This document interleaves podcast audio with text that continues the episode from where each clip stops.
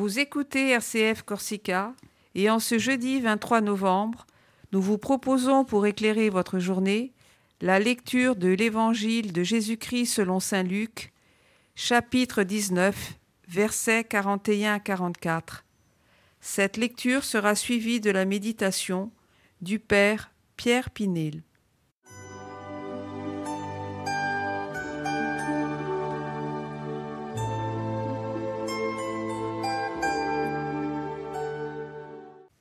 Évangile de Jésus-Christ selon Saint Luc.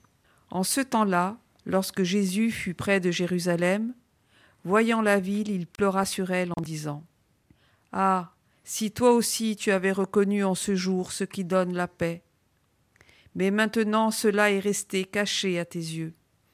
Oui, viendront pour toi des jours où tes ennemis construiront des ouvrages de siège contre toi, t'encercleront et te presseront de tous côtés. Ils t'anéantiront, toi et tes enfants qui sont chez toi. Ils ne laisseront pas chez toi pierre sur pierre, parce que tu n'as pas reconnu le moment où Dieu te visitait.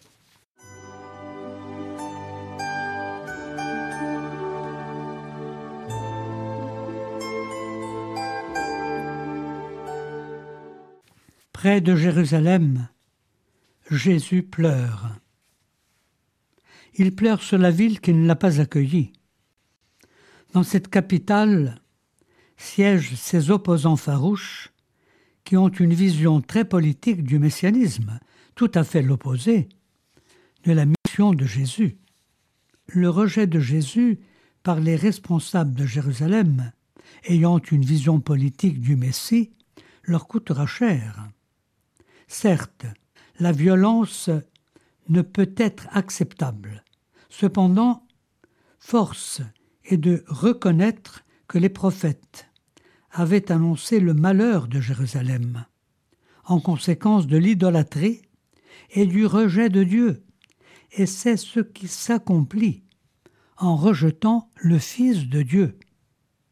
Si tu avais reconnu en ce jour ce qui donne la paix, c'est la tristesse de Jésus, prince de la paix, qui n'est pas accueilli dans Jérusalem, ville de la paix, comme l'indique son nom.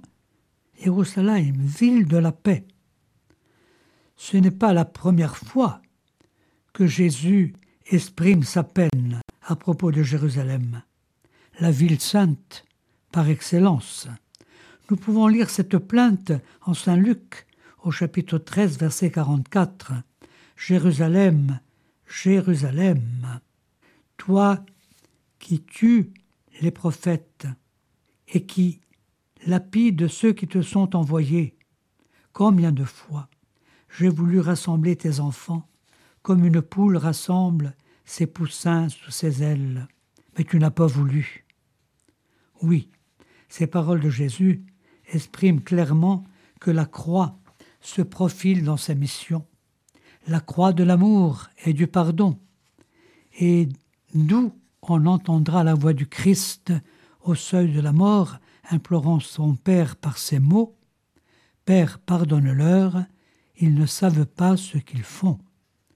La miséricorde et le pardon ont vaincu la barbarie des hommes.